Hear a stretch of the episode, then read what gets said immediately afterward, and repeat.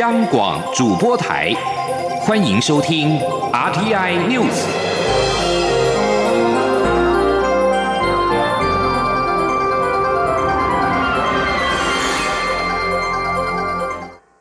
各位好，我是主播王玉伟，欢迎收听这节央广主播台提供给您的 RTI News。新闻首先带您关注香港第六届区议会选举今天登场，这是反送中示威爆发之后首场的主要选举。多个投票站在早上七点三十分起就出现排队人潮，当中不乏年轻选民，而且第一个小时的投票人数比上一届增加了近三倍。根据官方香港电台报道，截至上午九点三十分为止的两个小时之内，累计投票人数有四十三万四百四十六人，比上一届增加了二点六倍，累计投票率百分之十点四一。投票将进行到晚间十点三十分结束。香港特首林郑月娥在上午八点三十分左右现身投票，她表示，选举顺利进行将对社会走出困局、恢复平静具有正面的作用。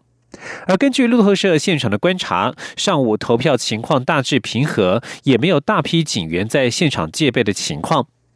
香港区议会选举通常不会引起太多的关注，目前由新港府的建制派占多数席位，但是随着香港的示威抗议不断加剧，泛民主派候选人希望能够借此向港府表态。包括英国上议院议员艾尔顿勋爵、人权专家等来自十个国家所组成的选举观察团，已经抵达了香港，将监督整个选举过程。就将焦点转回到国内的。间谍案，针对中国间谍王立强一案，蔡英文总统今天上午受访表示，本案已经透过相关管道进行深入调查与查证，若有不法事情，政府也会严查严办。不过现阶段不会评论任何的个案。此外，有关执政心虚才加码的说法，蔡总统回应指出，心虚的绝对不会是我。前天记者王兆坤的采访报道。蔡英文总统在英歌受访表示，国安单位对所谓共谍案都有掌握，也透过相关管道一起合作调查。总统说，国安单位都有所掌握啊，我们也透过相关的呃管道啊，在进行深入的调查，而且进行查证哈。所以呃，如果有不法的事情，我们也会呃严查严办啊。那在这个阶段呢，我们对于任何的个案都不做评论。关于外界批评政府大撒币做法是因为执政心虚，蔡总统回应指出，心虚的绝对不会是我。蔡总统另表示，政府照顾零到六岁儿童的预算，三年多来已从两百多亿元扩充到现在的六百多亿元，将来也会依国家财政能力持续扩大。政府所做的，就是在打下的基础上持续扩充，以减轻年轻父母的负担。至于东山鸭头话题，蔡总统说此事已经澄清，他并回击表示，一个总统候选人在不经查证的情况下道听途说，然后信口转述，其实是很不得体的。一个总统候选人讲话要很谨慎。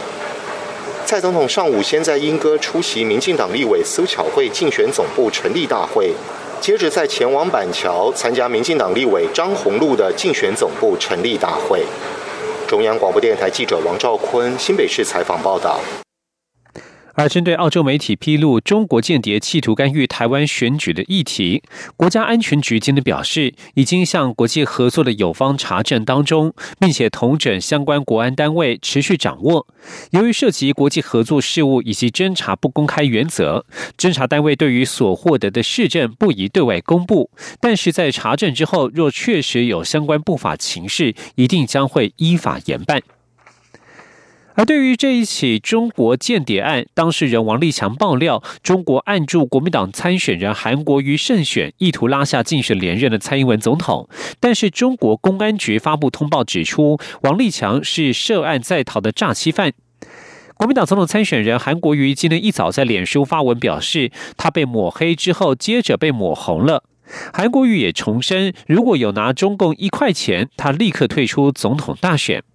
总韩国瑜并且指这是漏洞百出、疑点重重的栽赃。他说：“这次不是塞一栋房子给他，七千亿还不是没有汇回来，以及爱台湾不是民进党的专利。”国民党今天也发出新闻稿，表示针对中国间谍指控北京干预台湾选举，却演变为诈欺犯逃亡，呼吁司法单位尽速查明真相，以免让不实谣言流窜，影响大选的公平与公正。在竞选行程方面，韩国瑜今天上午在国民党立委参选人许淑华联合竞选总部成立大会时表示，老百姓希望过好日子，但是如果选举选错人，就算老天帮忙风调雨顺，人民也无法国泰民安。所以明年总统大选要仔细思考，需要什么样的人领导国家。韩国瑜上午在南投拉台同党立委参选人的选情，而蔡英文总统下午也会到南投出席南投进总的成立大会，两人一前一后抢攻中部选票。今天记者王维挺的采访报道。国民党总统参选人韩国瑜的倾听之旅，二十四号上午来到南投。他出席和国民党立委参选人许淑华的联合竞选总部成立大会时表示，他最近勤跑基层，参拜公庙，在这些过程当中有许多领悟，心中酸甜苦辣百感交集。韩国瑜表示，庙中经常写着风调雨顺、国泰民安。他后来才知道，神明和老百姓各要负责一半的工作，那就是。是神明帮忙风调雨顺，民众就要选对政治人物，才能国泰民安。韩国瑜说：“所以讲什么？神一半，人一半。神负责风调雨顺，当党应该负责国泰民安。安那个公平。如果人自己不努力，他肯定帮光。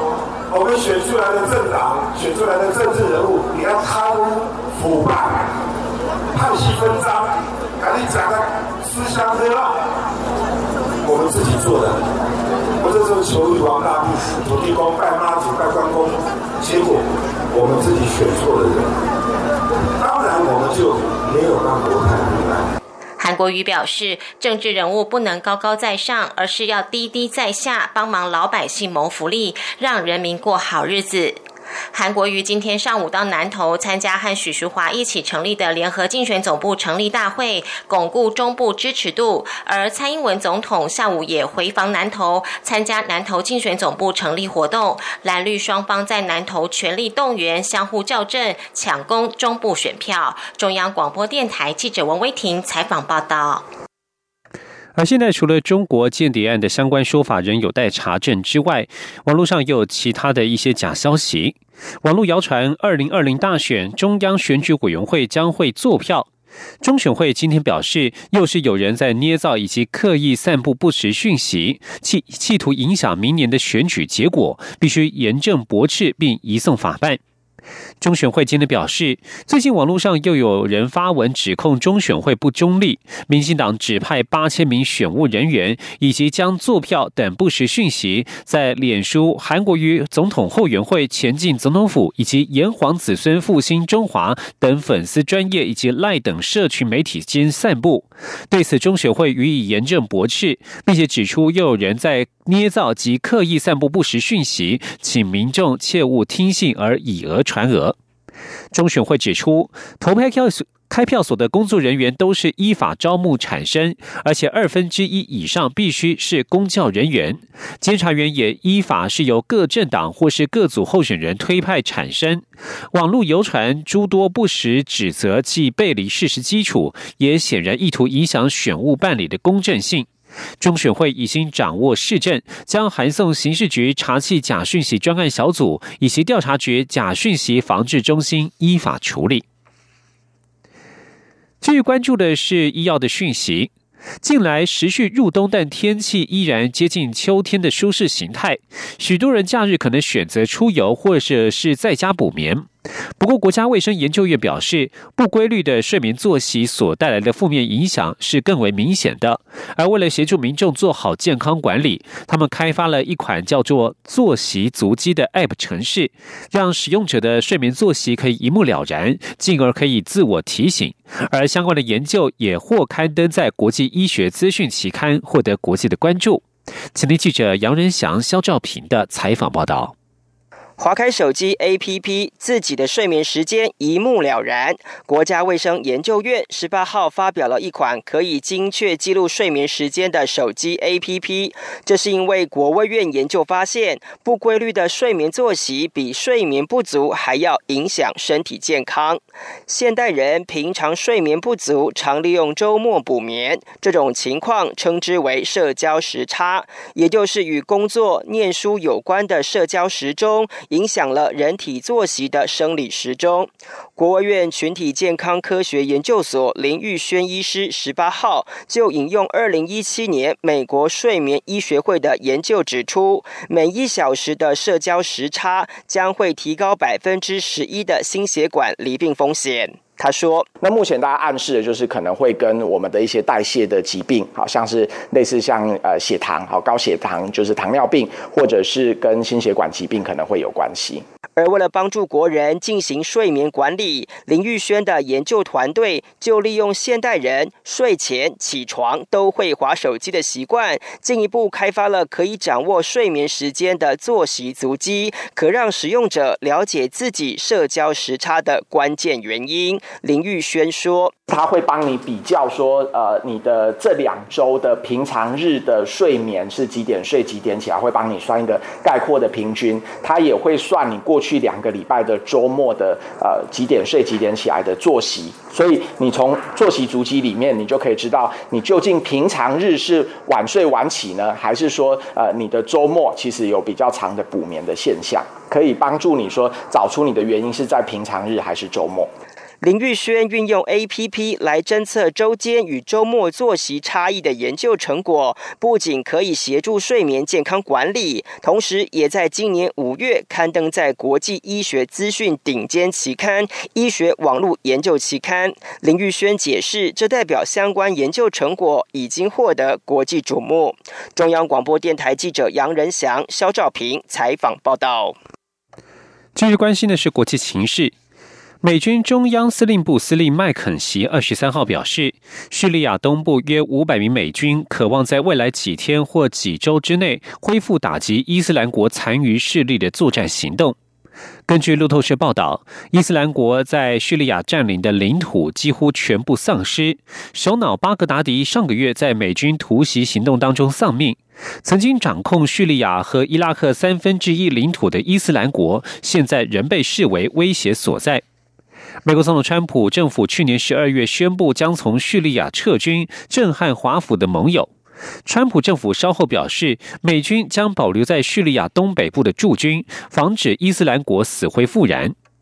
在巴林首都麦纳马出席安安全峰会的麦肯锡向媒体表示，美国的目的是留住在当地，与盟友叙利亚民主力量继续沿着幼发拉底河流域追击伊斯兰国。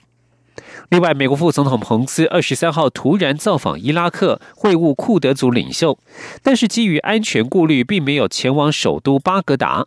当地的致命反政府示威抗议，凸显华府的影响力示威。这是彭斯首度以美国副总统身份探视伊拉克西部安巴省阿萨德基地的美军部队，并且走访库德自治区首府阿比尔，会晤当地官员。同行的美国官员向记者表示，彭斯基于安全顾虑无法前往巴格达。官员表示，彭斯鼓励伊拉克政府疏远伊朗。他发推文表示，彭斯代表美国总统川普访问伊拉克。而另外一名美国官员表示，此行的目的是在表达美方的感激以及决心，继续与库德族盟友站在一起。美国上个月宣布自叙利亚东北部撤出美军。为土耳其对库德族民兵发起攻击铺路，让叙利亚境内的库德族感觉遭到美国的背叛。继续关注的是环境议题，位在越南北部永福省的台资鞋厂最近连续发生了员工集体中毒意外，至少至少一百一十名员工突然出现晕眩、呕吐，甚至昏倒等现象，必须送医接受治疗。越南军方化学兵种已经介入调查，暂时不了解事故的原因。越南前锋报新闻网站二十三号报道，位在永福省利石县的台资立信利石责任有限公司雇佣约四千两百名员工，专门生产皮鞋等产品。十四到十八号，共有一百一十名中毒员工必须送医接受治疗。此外，距离立信历石公司约一公里的利石皮鞋公司也发生类似的集体中毒意外。